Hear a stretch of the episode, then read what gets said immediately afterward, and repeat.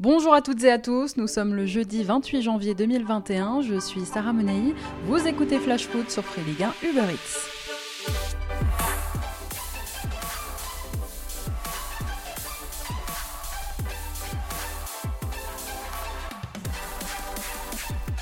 L'espoir renaît à Lorient. C'était un match, on le sait, importantissime pour les deux équipes, encore plus pour les Merlus. Eh bien dans le Fergie Time, Lorient s'est imposé 3 buts à 2 face à Dijon, concurrent direct dans la lutte pour le maintien. Le sauveur lorientais s'appelle Andrea Gravillon. Le défenseur central des Merlus a offert la victoire aux siens à la 96e minute en profitant d'une bourde du gardien dijonnais Anthony Rassiopi, pas du tout serein hier soir. Et pour ceux qui estimaient que l'affiche ne valait pas le coup, eh bien vous avez raté quelque chose.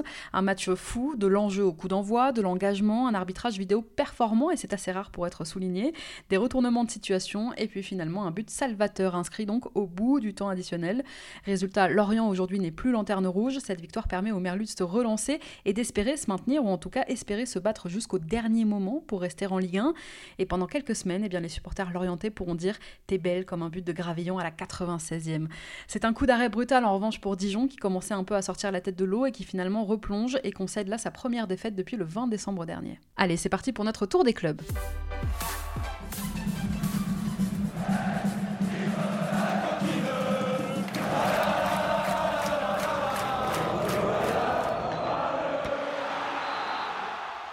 À Angers, des nouvelles dans l'affaire qui oppose Cher Endoy à son ancien club.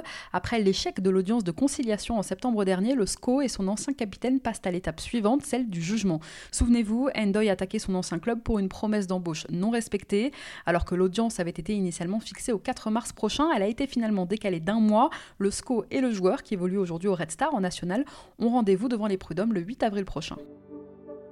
Deux ans et demi après son départ de Nice pour Fulham, Jean-Michel Seri pourrait retrouver la Ligue 1 cet hiver. Priorité des Girondins pour compenser la longue absence d'Otavio. Le milieu de terrain de 32 ans est pressenti pour rejoindre Bordeaux dans le cadre d'un prêt sans option d'achat. Selon les infos de l'équipe aujourd'hui, l'international ivoirien aurait donné son accord aux dirigeants bordelais.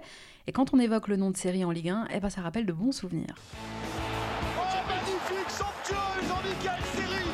Malheureusement, depuis son départ de Nice, Seri s'est un peu perdu. Il a payé cher son transfert avorté au Barça.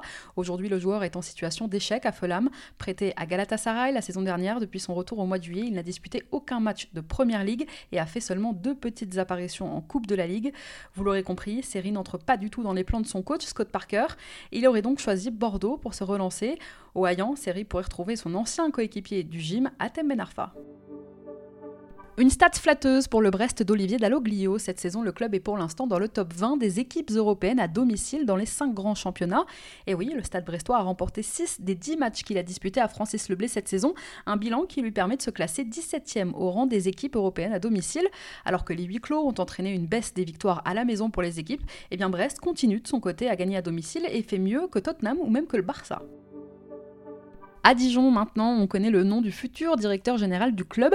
Il s'agirait d'Emmanuel Desplat, qui occupait jusqu'ici le poste de directeur général adjoint à Sochaux. Desplat va remplacer Olivier Cloirec, qui, je vous en parlais mardi, va lui devenir dès le mois d'avril le nouveau directeur général du Stade Rennais. Alors, ça laisse Sochaux en pleine reconstruction, puisqu'il va falloir trouver un nouveau DG, mais aussi un nouveau directeur sportif, puisque l'actuel, Thomas Degnaud, va être licencié.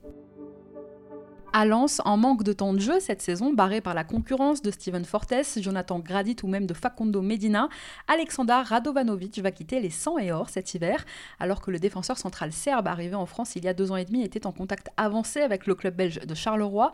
C'est finalement vers un autre club de Jupiler Pro League, Courtrai, qu'il devrait s'engager sous forme de transfert définitif. On ne connaît pas encore le montant de l'opération, alors que Radovanovic était sous contrat avec le RC Lens jusqu'en juin 2022. Chez le voisin lillois, on ne vendra pas ou très peu cet hiver, pas question de s'affaiblir alors que tout est encore possible en Ligue 1 et qu'il reste encore la Ligue Europa à disputer. En revanche, ça pourrait bouger l'été prochain, déjà parce qu'il faut faire rentrer de l'argent dans les caisses.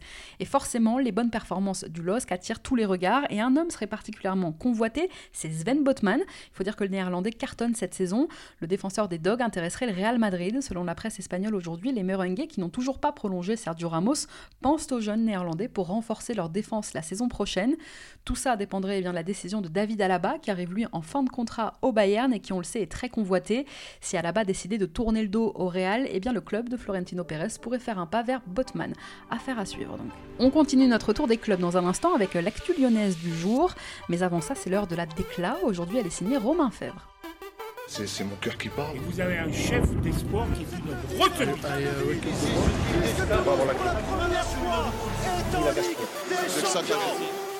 Dans un entretien accordé ce matin au journal L'équipe, Romain Fèvre est revenu sur sa saison canon à Brest.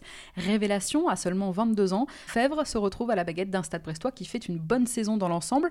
L'ancien joueur de l'AS Monaco impressionne à tel point que ses qualités techniques lui valent parfois d'être comparé à un certain Atem Ben Arfa. Ce matin, donc, dans les colonnes de L'équipe, Fèvre a balayé cette comparaison, je le cite. C'est une autre catégorie, même si je lui ressemble un petit peu. C'est un génie. J'adore aussi Ronaldinho, c'est vraiment lui qui m'a fait aimer le foot. Mais je n'ai pas que le dribble, j'aime aussi beaucoup casser les lignes par la passe. Je dois encore m'améliorer, notamment mes stats. Sur le plan défensif, je dois aussi m'épaissir pour être plus fort dans les duels. Je travaille dur. Évoquant ensuite son avenir, Fèvre, qui se sait de plus en plus courtisé, a indiqué se sentir bien à Brest et ne pas vouloir, je le cite, brûler les étapes. Du talent dans les jambes et une tête bien accrochée sur les épaules, on lui prédit un bel avenir en tout cas. Allez, on reprend notre tour des clubs, direction Lyon. Avant d'affronter les Girondins demain soir en ouverture de la 22e journée de Ligue 1, Rudy Garcia a fait un point sur les blessés hier en conférence de presse. Absent face à Saint-Etienne, Maxwell Cornet est remis, alors qu'Oussem Aouar, victime lui aussi d'une petite alerte musculaire, est toujours incertain pour demain. En revanche, Rudy Garcia pourra récupérer son milieu de terrain, Lucas Paqueta, de retour de suspension. Comme chaque mercredi, la commission de discipline de la LFP se réunissait hier. Elle a confirmé la suspension de trois joueurs marseillais pour le déplacement à Bollard, prévu mercredi prochain. Le défenseur Leonardo Balerdi, les milieux Pape Gay et Saifedine Hawi ont tous les trois accumulé trois cartons jaunes en 10 rencontres. Ils manqueront donc ce match de la 23e journée. En revanche, aucun joueur lançois n'a écopé de sanctions pour ce rendez-vous. La LFP hier soir a par ailleurs validé la suspension automatique du gardien montpellierin Jonas Homelin qui a écopé de deux matchs fermes après son carton rouge reçu vendredi soir au Parc des Princes. Homelin rejoint TJ Savanier sur la liste des suspendus côté MHSC pour la réception de Lens samedi après-midi. Dans les cages, Homelin sera donc remplacé par Dimitri Berthaud et c'est un match que pourrait aussi manquer Florent Mollet. Le milieu montpellierin s'est blessé à la cheville contre Paris. Après avoir trottiné mercredi à l'entraînement, il est resté aux soins ce matin. Une décision devrait être prise dans la journée de demain. Andy Delors est quant à lui toujours à l'infirmerie. Et côté Lensois, pour ce match de la 22e journée, c'est Jonathan Gradit qui sera suspendu. À Monaco, maintenant, on s'intéresse à Lucas Torreira. Arrivé en prêt à l'Atlético de Madrid cet été, le milieu uruguayen doit pour l'instant se contenter des restes. Il n'a joué que 13 rencontres, toutes compétitions confondues cette saison, pour à peine deux petites titularisations. En Espagne, on parle déjà d'un départ et le quotidien madrilène AS explique que Monaco se serait positionné et serait même le club le plus avancé dans ce dossier. Alors, si les bonnes relations entre Monégasque et Colchoneros devraient aider, il va falloir maintenant convaincre Arsenal, à qui appartient toujours le joueur, et convaincre bien sûr Torreira lui-même. Le FCMS fait parler de lui en plein conseil municipal. Alors malheureusement, ce ne sont pas les bonnes performances des Grenats qui se sont retrouvés au centre des débats, c'est plutôt l'impact environnemental du nouveau centre d'entraînement du club à Frescati qui a été l'objet d'une dispute entre élus. L'histoire nous est racontée par le républicain lorrain Denis Marchetti, encarté chez Europe Écologie Les Verts, a pointé du doigt le forage prévu dans une nappe phréatique par les Grenats pour l'arrosage des terrains, mais aussi le grand parking qui devrait être construit pour accueillir les visiteurs. Thierry Horry, maire d'une commune située à quelques kilomètres du centre de Metz, grand passionné du club, a dénoncé, je cite, du FC Metz bashing. Bon, ils sont dans une bonne période, les Messins, n'allez pas nous les perturber. À Nantes, alors qu'on le pensait parti pour rester, eh bien Mehdi Abed pourrait finalement quitter les Canaries. Le milieu suscite notamment l'intérêt d'un club de Dubaï, Al Nasser, quatrième du championnat des Émirats Arabes Unis. Abed, bien que titulaire lors des quatre premiers matchs de l'ère Domenech, pourrait se laisser tenter. Le joueur dont le contrat se termine en juin 2022 voudrait quitter Nantes. Un autre Nantais pourrait aussi prendre la poudre d'escampette. Il s'agirait d'Imran Louza, l'OM ayant laissé Morgan Sanson rejoindre Villa, eh bien s'intéresserait aujourd'hui à Louza, de quoi achever un peu plus les supporters nantais. À Nice, Hicham Boudaoui va manquer le derby. Le milieu de terrain niçois manquera le match de mercredi prochain contre l'AS Monaco.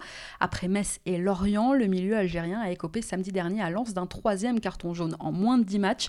La commission de discipline de la LFP a donc précisé hier que sa sanction prenait effet dès mardi prochain. Il pourra donc disputer la rencontre de ce week-end contre l'AS Saint-Etienne, mais pas le derby de la 23e journée. Un coup dur pour Adrienne Oursea. Et puis demain midi, en conférence de presse, on devrait avoir des nouvelles aussi de Youssef Attal, sorti blessé le week-end dernier. On attend de savoir la durée de son indisponibilité. Réponse demain. On reprend notre tour des clubs dans un instant, mais avant ça, on va découvrir une nouvelle tendance dans notre rubrique culture. La Reco Culture Foot. La Reco Culture Foot. Culture Foot. Chaque semaine dans Flash Foot, on vous donne nos conseils, quoi lire, écouter ou regarder pour élargir votre horizon, étoffer votre culture foot. Aujourd'hui, on va découvrir une nouvelle tendance, vous faire voyager un peu puisqu'on est tous coincés chez nous. On va parler du ground hopping et pour ça, j'accueille le ground hopper Hugo Girard. Salut Hugo. Salut, ça va? Ça se dit ground hopper Oui, ça se dit. C'est euh, l'appellation, on va dire, euh, officielle du, euh, de, de ce loisir. Bon, très bien. Alors explique-nous, pour ceux qui ne connaissent pas le concept, Hugo, c'est quoi exactement le ground hopping Alors le grand doping, c'est euh, le fait tout simplement de, euh, de visiter le plus de stades possible, euh, de voyager en allant voir du foot, euh, c'est-à-dire ben, voilà, de profiter de chaque opportunité euh, qu'on peut avoir euh, de voyage pour aller découvrir un stade différent, un match différent, euh, pour découvrir une autre culture foot tout simplement. Et, euh, et c'est quelque chose qui se démocratise de plus en plus en France. Et, euh, et c'est vraiment sympa. Alors, c'est un phénomène qui est apparu dans les années 70, surtout au Royaume-Uni, et qui est aujourd'hui pas mal répandu, notamment dans le nord de l'Europe, en Allemagne, aux Pays-Bas et en Belgique. C'est arrivé un peu plus tard en France. Toi, tu fais ça depuis combien de temps, Hugo? Moi, j'ai commencé, vrai, enfin, j'ai commencé vraiment à, à m'y mettre en 2017, on va dire. Euh, par, justement, par, enfin, j'avais envie de conjuguer en fait mes, mes deux passions, à savoir bah, voyager et voir des matchs de foot. Et euh, bah, puis du coup, ça s'est fait un peu naturellement. En fait, au début, j'avais pas conscience que qu'il y avait un terme ou qu'il y avait quelque chose de, de concret qui existait. Mais bah, du coup, au fur et à mesure, je vais commencer à, à m'y intéresser et, puis bah, c'est venu naturellement en fait, ouais. Oui, donc combiner ton amour du voyage et ton amour du foot, c'est comme ça finalement que t'es venu cette envie au départ. Ouais, c'est ça exactement, mais vraiment sans, sans me dire que le grand doping existait au début, j'étais, enfin, je suivais vraiment pas ça du tout. Euh, je n'avais pas conscience qu'il y avait un mouvement qui existait. Donc ça s'est fait vraiment naturellement. J'avais envie, ben, je me suis dit, ben, tiens, j'ai envie d'aller voir euh, tel match, donc euh, ben, je vais prendre un billet de train pour aller voir tel match, rester un peu dans la ville et puis revenir. Et j'ai appris qu'il y avait tout un mouvement avec des gens passionnés de, de ça, et puis tout un, ben, voilà, c'était, c'était quelque chose de- qui était vraiment très répandu, surtout en Europe, comme tu le dis, euh, dans le nord de l'Europe et puis en, en Grande-Bretagne, ouais. Tu sais combien de stades t'as fait jusqu'ici, Hugo Tu les comptes? J'en ai fait 70, je crois. Les ground hoppers, à la base de ce que j'ai lu, c'était souvent des supporters issus de mouvements ultra. Est-ce que c'est ton cas, Hugo? Euh, alors non, pas du tout. Euh, effectivement, il y en a beaucoup qui se sont mis un peu au grand hopping parce que bah, ils avaient déjà les déplacements pour voir, euh, pour voir leurs équipes en parquage à, à l'extérieur. Alors moi, c'est vraiment pas, pas pour ça. Vraiment, à chaque fois, je, enfin, dès le début, j'y suis allé un peu en, en tant que support, enfin, que spectateur neutre, on va dire. Euh, vraiment pas dans, enfin, pas pour, euh, pas pour supporter une équipe. Quoi. J'ai, euh, jamais été encore d'ailleurs en parquage pour soutenir mon équipe. Donc, donc voilà, mais c'est vrai. Non, moi, je sais pas, c'est pas mon cas en tout cas. Ton club de cœur qui est... L'Olympique lyonnais. Ah, on a un lyonnais. Bon, et tu fais ça en, en solo, Hugo? Alors beaucoup fait ça en solo et euh, ben, du coup, enfin voilà, à force d'en faire en fait, notamment sur, avec les réseaux sociaux, on trouve forcément une petite communauté, puis des gens qui, bah, qui se suivent, qui interagissent ensemble. Et du coup, euh, j'ai de plus en plus tendance à, avertir des, passionnés qui sont devenus même des, amis.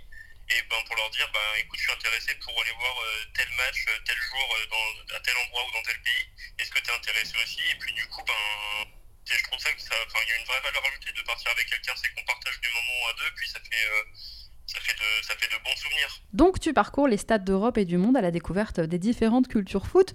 Du coup, là, j'imagine que t'es un peu comme un lion en cage depuis le début de la pandémie, avec euh, les huis clos un peu partout. Ouais, c'est, vraiment frustrant. Bon, je, là, pour les supporters, c'est, ça doit être encore plus frustrant, de, les vrais supporters, de ne pas pouvoir supporter son équipe au stade et, et tout, mais, euh, mais pour nous, les grandes dopers, c'est, c'est horrible. En fait, au début, pendant le premier confinement, euh, je regardais les, billets d'avion en me disant bon bah tiens peut-être qu'à telle date ça pourrait être possible de partir donc euh, je pourrais peut-être aller là-bas euh. j'ai même eu que je savais qu'en en Biélorussie ils avaient continué de jouer j'avais même regardé comme ça juste un jour les billets pour partir en Biélorussie justement voir un match et en fait c'était déraisonnable donc j'ai vite abandonné l'idée mais mais ouais c'est vraiment frustrant en fait de pas avoir non plus de, de perspective de savoir quand on va pouvoir reprendre ben, nos, nos voyages et tout ça c'est euh, ouais c'est frustrant c'est le mot T'as pu bouger quand même cette saison ou pas du tout? J'ai bougé un peu, mais du coup, ça s'est très vite limité. Par, enfin, l'année dernière, par exemple, je suis parti en, en Lituanie, en Allemagne, et- etc. Là, cette année, je suis parti euh, au Luxembourg. Et c'est oui, puis en France. Enfin, j'ai fait quelques matchs en France aussi, euh, euh, quand il y avait la jauge des 5000 notamment. Mais sinon, le seul match à l'étranger que j'ai fait en, en 2020, en tout cas après la pandémie, c'est. euh, Enfin, après la- le, le premier confinement, c'est euh, c'est au Luxembourg. Ce sera quoi la prochaine destination, Hugo J'imagine que t'as une shortlist de stades que t'aimerais absolument découvrir. Ouais, bah il y a, il y a plusieurs pays qui. euh, en fait, j'adore les, les pays de l'Est et les pays du, les pays du Nord. Je sais pas, je trouve que c'est un peu confidentiel, on va dire. En tout cas, c'est pas les, les, premiers pays auxquels on pense. On pense souvent à Allemagne, Grande-Bretagne, Espagne, etc. Mais moi, j'aime bien les trucs un peu plus, les stades un peu plus ouais, confidentiels, c'est ça, un peu moins, un peu moins populaire. Et donc, du coup, ouais, c'est plus pays de l'Est où il y a l'Argentine. L'Argentine aussi, ça, ça, fait vraiment rêver quand on voit les, les vidéos d'ambiance à, à, Boca Junior, à River Plate ou, ou même à San Lorenzo. Enfin, c'est incroyable la, la, ferveur qu'il peut y avoir dans, dans ces pays-là, comme dans beaucoup de pays d'Amérique latine d'ailleurs. Ah, alors il faut que tu ailles à la Bombonera, c'est sûr. Et en Europe de l'Est, eh ben, tu as la Croatie par exemple. Ouais, puis, euh, puis euh, Belgrade aussi, l'étoile rouge de Belgrade, ça doit être quelque chose aussi. Euh, Là-bas, les derbies avec le partisan et tout ça, ça doit être incroyable. Oui, mais le problème, Hugo, c'est que si tu vas voir l'étoile rouge, on n'est pas sûr que tu reviennes, quoi. C'est le problème, effectivement. Alors, c'est où, selon toi, la meilleure ambiance, la plus grande ferveur? Me dis pas le Parc OL. Non, c'est pas le Parc OL, c'est euh, Dortmund. J'ai quand même vécu. De... C'était vraiment. Enfin, on m'a dit, ouais, Dortmund, tu verras, c'est cool, mais c'est un, un, peu surcoté, on va dire. Moi, j'ai trouvé ça incroyable, en fait. Euh, quand je suis arrivé dans le stade, déjà, ben, quand, quand, on voit la pelouse, j'avais presque les, les, larmes aux yeux, on va dire, parce que bah, ce stade, le Westfalenstadion, c'est quand même un, monument. Et puis, ben, quand on voit toute la tribune sud qui debout pendant tout le match, chanter pendant tout le match, et même les, les tribunes latérales où on pourrait se dire, bah, c'est des gens qui chantent pas forcément, bah, il y a quand même de l'ambiance et tout ça, je trouve, enfin, c'est incroyable. Et euh, sinon, il y a un match que j'ai fait qui était un peu particulier, du coup, c'était aussi, j'ai fait le, le Nantes Saint-Etienne, l'hommage à Emiliano Sala. Euh, et là, c'est pareil. Enfin, là, pendant 90 minutes, en plus, il y avait bah, forcément le contexte, mais c'était des frissons pendant 90 minutes parce que c'est des supporters qui, pendant 90 minutes, chantent à la gloire d'Emiliano Sala. Et puis, bah, il y a toute l'émotion derrière et tout ça. Donc, ça fait. Euh, ouais, c'est ça, c'est des frissons pendant 90 minutes. Le stade le plus lointain que tu fait, Hugo, c'était où? Euh, J'ai fait Montréal, au Canada. Et j'ai fait euh, le stade de, de, à Erevan, en Arménie, pour, pour aller voir la sélection arménienne, justement, en septembre 2019. Alors, tu nous as parlé ferveur, tu nous as parlé ambiance. Maintenant, le plus beau stade, c'est-à-dire architecturalement parlant, le plus joli, c'était où? Je sais pas si c'est architecturalement, mais c'est. Euh, j'ai beaucoup aimé celui de Fribourg en Allemagne, euh, qui est. C'est très bizarre en fait. D'un côté, on est, on est un peu en ville et tout ça, et de l'autre côté, il y a. Euh, ça fait comme une montagne avec un petit. On a l'impression d'être en, en, pleine montagne et le cadre est vraiment super sympa. Après, sinon, architecturalement, c'est une très bonne question. Euh, Craven Cottage, Craven Cottage à Fulham. Euh, c'est vraiment le, cliché, on va dire, du stade britannique avec ben, vraiment à l'ancienne. les tribunes super proches de, la pelouse.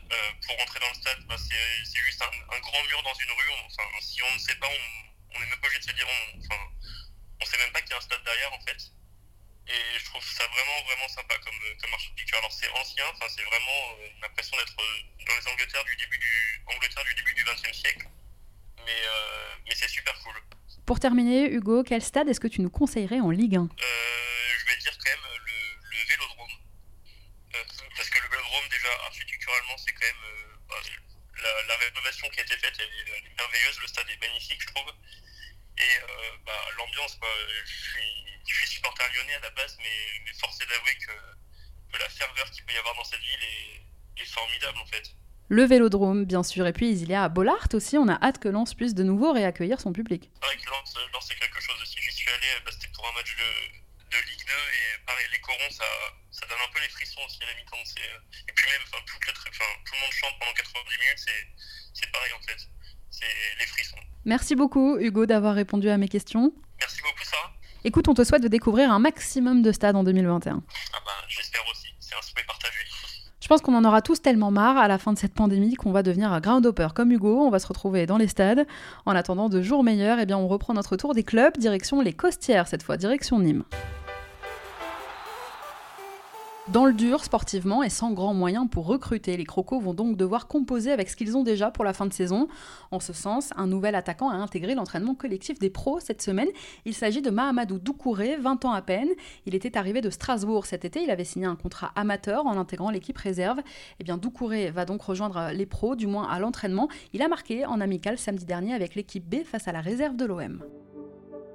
Le Paris Saint-Germain se fait tacler par le Barça. Dans quelques semaines, entre les deux matchs de Champions League face à Paris en huitième de finale, le FC Barcelone va élire son nouveau président. Favori de l'élection, le candidat Joan Laporta a taclé cette semaine les déclarations publiques de Leonardo sur Messi. Souvenez-vous, le directeur sportif parisien avait dit que le club était bien sûr attentif à la situation de Lionel Messi en fin de contrat dans quelques mois. Des propos que n'ont pas digéré Laporta qui a dit, je cite, Messi est libre de négocier avec d'autres clubs et le Barça n'a toujours pas de président. Du coup, le PSG se permet de déstabiliser le Barça en disant publiquement qu'il va recruter Messi. Et ça, le Barça ne peut pas l'accepter car c'est un manque de respect, et encore plus venant d'un club-État qui ne respecte pas les règles. Alors des propos qui aujourd'hui font sourire quand même lorsqu'on se souvient qu'en avril dernier, ce même Laporta avait lui déclaré qu'il ferait revenir Neymar en Catalogne, l'hôpital, la charité, tout ça. À Reims, maintenant, l'ancien joueur du club Antoine Comté a été condamné cette semaine à trois ans de prison, dont un ferme pour violence aggravée sur un lycéen. C'était en 2016. À l'époque, la jeune victime avait entendu des cris et des appels au secours d'une femme alors qu'il passait devant le domicile du joueur. Comté était sorti en lui demandant de partir avant de retourner s'armer d'une batte de baseball pour frapper le lycéen. Antoine Comté, qui évolue désormais en Israël, au Beitar Jérusalem, et qui avait passé quatre ans en Ligue 1 entre 2013 et 2017, a donc été condamné par le tribunal correctionnel de Reims pour cette agression. Il devrait faire appel de sa condamnation.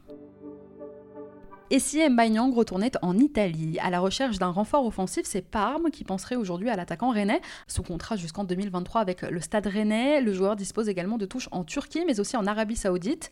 Et puisqu'on parle des attaquants rennais, Sirou Girassi a fait cette semaine, lui, son retour à l'entraînement individuel pour l'instant, bien sûr. Blessé et absent des terrains depuis début décembre, le joueur est en phase de réathlétisation. Il espère retrouver le groupe rennais très rapidement. À Saint-Etienne maintenant, énième rebondissement dans le dossier Mostefa Mohamed. Alors que toutes les parties concernées avaient fini par trouver un accord, finalement le joueur pourrait partir à Galatasaray et non plus à saint Incroyable. Je vous refais rapidement l'histoire. Avant même la gifle reçue dans le derby contre Lyon dimanche dernier, Claude Puel et ses dirigeants se démènent pour attirer du renfort cet hiver. Et depuis plusieurs semaines déjà, ils se sont placés sur Mostefa Mohamed, buteur du club de Zamalek en Égypte. Sauf que les discussions sont interminables, que le club égyptien ne veut pas laisser partir sa pépite comme ça et préfère le vendre en Turquie, à Galatasaray. Le joueur, lui, veut partir, mais sa priorité serait Sainté. Les Verts ont donc insisté, ils voulaient échelonner notamment le paiement de 4 millions d'euros. Le club égyptien ne voulait pas et a fait savoir qu'il attaquerait même le club français en justice. Bref, on pensait la piste complètement refermée et finalement, ces derniers jours, on apprend que la SSE et le club du Caire avaient trouvé un accord avec un paiement échelonné et que ce transfert donc pourrait bien se faire.